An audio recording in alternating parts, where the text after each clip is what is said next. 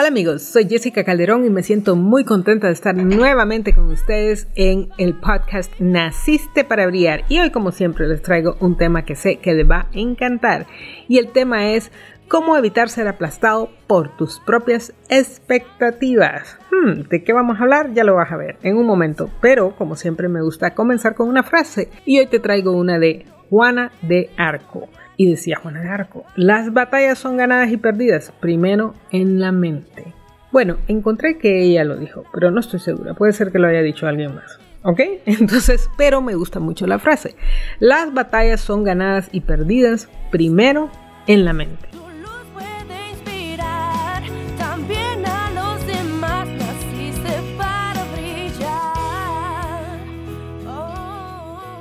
¿Quieres saber una de las principales razones por las cuales nos frustramos y muchas veces terminamos abandonando nuestras metas, pues es porque nuestras propias expectativas mal definidas o mal manejadas nos aplastan.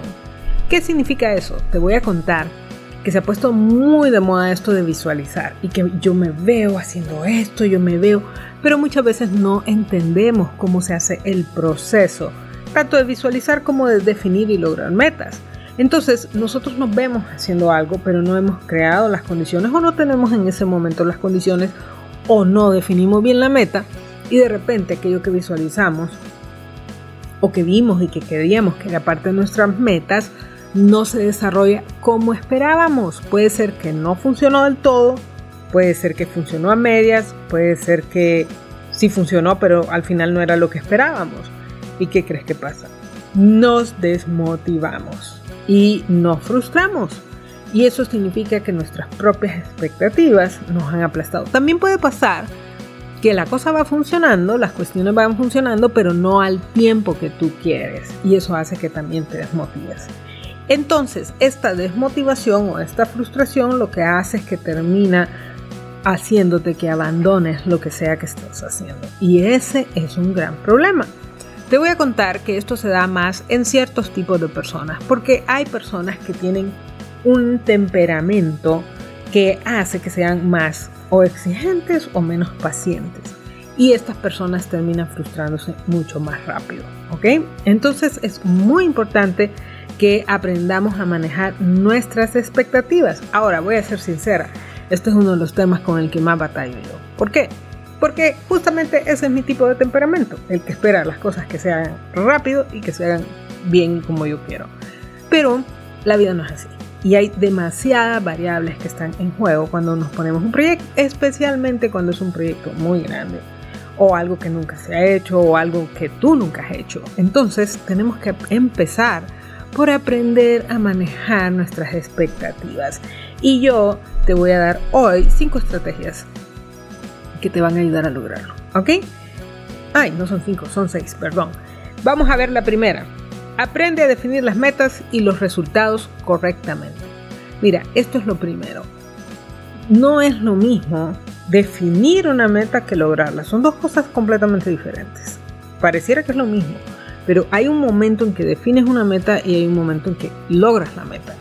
Que si la meta está mal definida vas a tener problemas en lograrla. Y una de las cosas que hacemos es que definimos metas que están muy, muy, muy por encima de lo que podemos lograr en este momento o de lo que tenemos la capacidad de lograr en nuestra vida.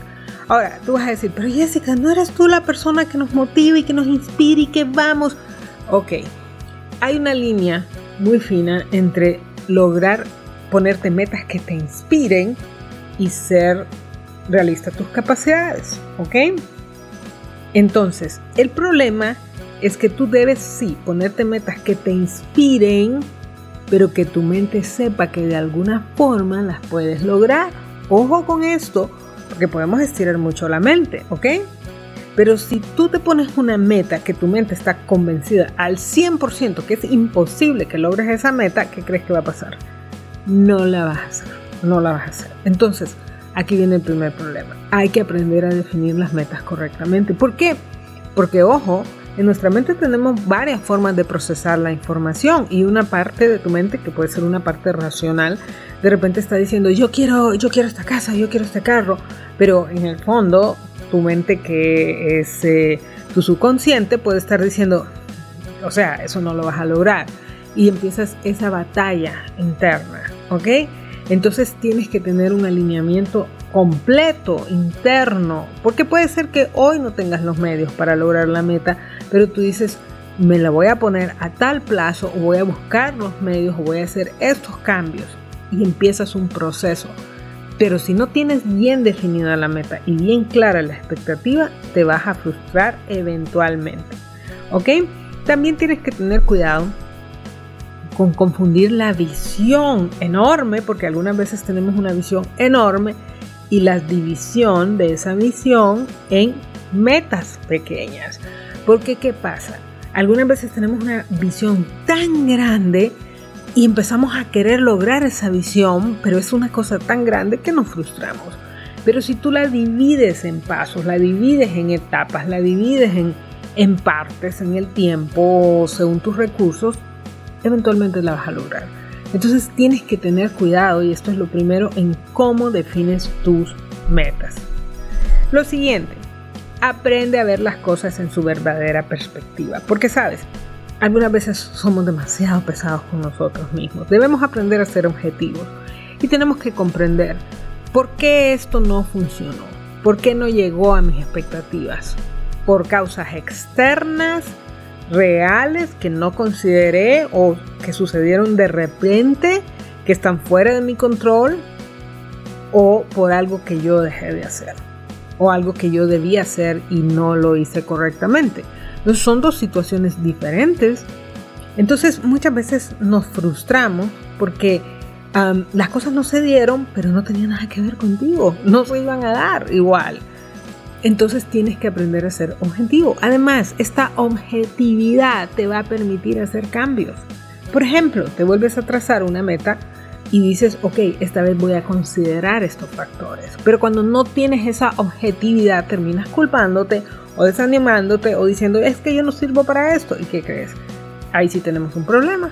¿Por qué? Porque no vas a tener esa resiliencia para levantarte y volver a tratar. Ok, siguiente punto. Vive en el presente y enfócate en el proceso. Soy sincera, esta es la parte que a mí más me cuesta. Porque muchas veces definimos la meta y queremos ver el resultado. Y hay veces me cuestan unas cosas y en otras no. Por ejemplo, el año pasado me puse la meta de que iba a bajar 40 libras. Y las bajé.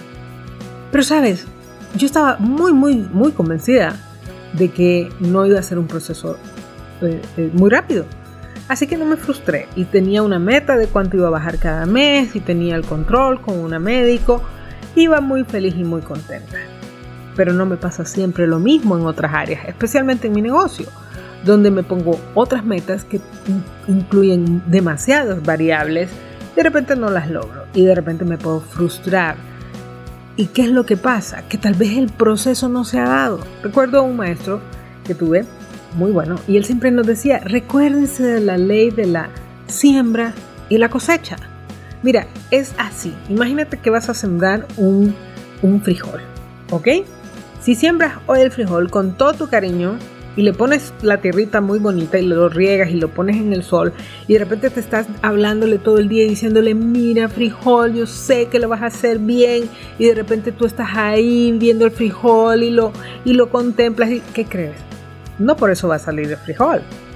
Y si llegas al día siguiente tampoco. Y al día siguiente tampoco. ¿Por qué? Porque el frijol tiene su tiempo para nacer. Entonces eso mismo pasa en tu negocio, eso mismo pasa en tu vida. Hay tiempos. Por ejemplo, si hoy pones una empresa, tú puedes estar muy emocionado. Ok, tengo mi empresa, me encanta lo que estoy haciendo. ¿Qué crees? Nadie la conoce.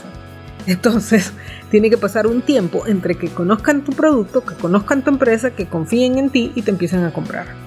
De repente al principio te compra tu familia y te quiere mucho, pero cuando se acaba ya la familia porque ya se cansó de comprarte, ¿qué crees? Necesitas hacer ese trabajo de darte a conocer y va a tomar un tiempo. Igual pasa en la carrera, te gradúas hoy, no puedes esperar, oh, ya me gradué con la maestría, con todo esto. ¿Sabes qué?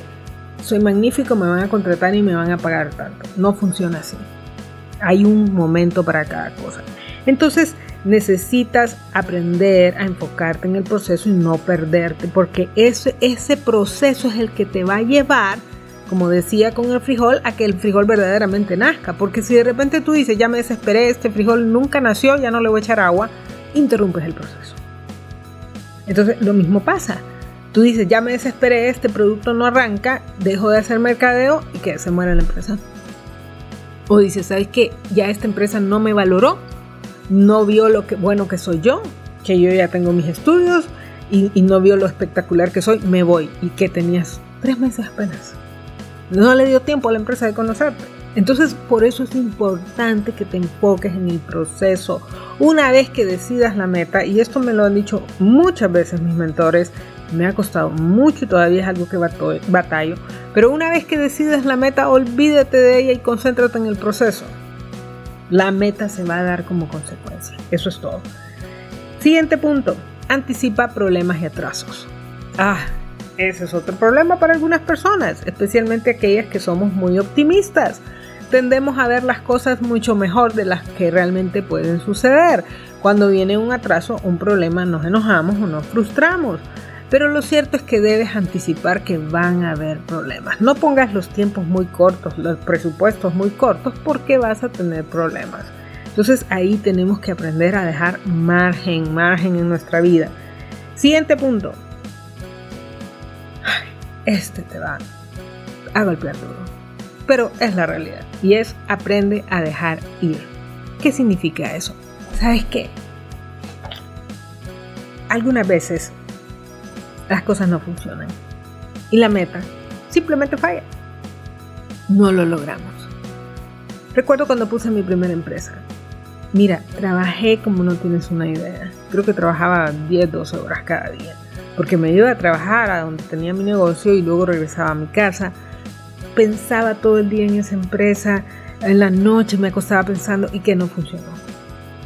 Y me sentí tan mal y me costó cerrar la empresa, me costó mucho tomar esa decisión, porque quería darle una oportunidad más. Pero sabes qué, ahora que veo hacia atrás y, recuerdo esta empresa, yo sería la persona más triste del mundo si tuviera esa empresa ahorita no tenía nada que ver conmigo. Fue mi primera empresa y fue hace el 2008, o sea, hace muchos años. Pero yo me conocía tan poco, sabía muy poco de qué era lo que yo realmente quería hacer, que creé una empresa que no tenía nada que ver conmigo. ¿Y qué crees? Eso me golpeó, me dolió. Me costó mucho dejar ir esa, esa idea, esa empresa. Pero finalmente entendí que eso no era lo que yo debía estar haciendo algunas veces tenemos que entender y tenemos que avanzar. ¿Qué crees que pasa? Cuando aprendes a dejar ir, entiendes que lo mejor siempre está por venir. Entrenas a tu mente para esperar lo mejor. No te estoy diciendo que vas a ir por la vida abandonando las cosas. Estoy diciendo que algunas veces las cosas no funcionan como queremos. Eso es todo. Siguiente punto. Sé más amable contigo mismo. ¿Sabes? hay cosas que las cosas que no salen, hay cosas que no funcionan y qué vamos a hacer. Pero si tú estás triste, estás decepcionado, estás bajado y además de eso le agregas autojuicio y le agregas el castigarte y el decirte que no sirves, que siempre fracasas, que siempre las cosas van a ir mal, que nunca te vas a levantar, ¿qué crees? Te sientes peor. Yo te voy a decir, cuando pase una cosa así y las cosas no salgan como quieres, Está bueno que te sientas triste, está bueno que llores, está bueno que un día andes por ahí, como dicen, por la calle de la amargura, y luego te compones y empiezas a trabajar, pero date ese espacio. Sabes, ahora yo tengo la, la, el nuevo hábito, porque es un hábito, de que cuando las cosas no me van bien, me trato de calmar, me distraigo, veo una película y luego hasta celebro, porque sabes, hay veces uno necesita darse un receso, que alguien te dé una palmadita y te diga, todo va a estar bien, pero ¿sabes qué? Mejor que esa persona seas tú, que tú mismo te dejes esa palmadita. ¿Qué te parece? Recuerda que tú tienes el poder de manejar tus expectativas y eso es un entrenamiento en tu mente que es necesario para que puedas tener éxito en lo que sea que quieres desarrollar. Para hacer ese entrenamiento vas a tener que desarrollar hábitos mentales nuevos. Como dije al inicio, esa batalla es ganada primero en tu mente. Así que entrénate como lo hacen los grandes deportistas. Se entrenan cuando van a meter ese penal, cuando van a meter esa canasta. La última, ganar o perder, ¿qué crees? Tienen entrenada su mente para poder lograrlo. Tú también lo puedes hacer. Y así empezar a llevar tu vida hacia donde verdaderamente la quieres.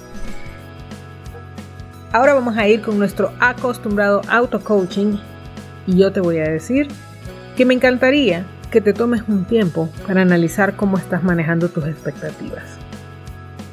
¿Te estás dejando aplastar por ellas o las estás administrando correctamente? Tómate un tiempo para analizar esto.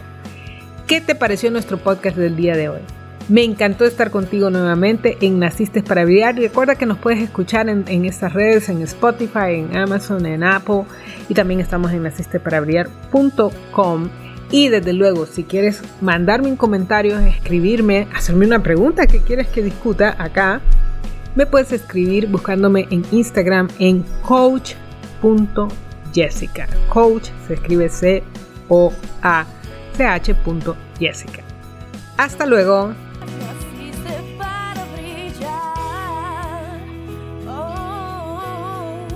Gracias por elegirnos para acompañarte en el camino al liderazgo. Escucha nuevamente a Jessica la próxima semana en un nuevo episodio de Naciste para Brillar.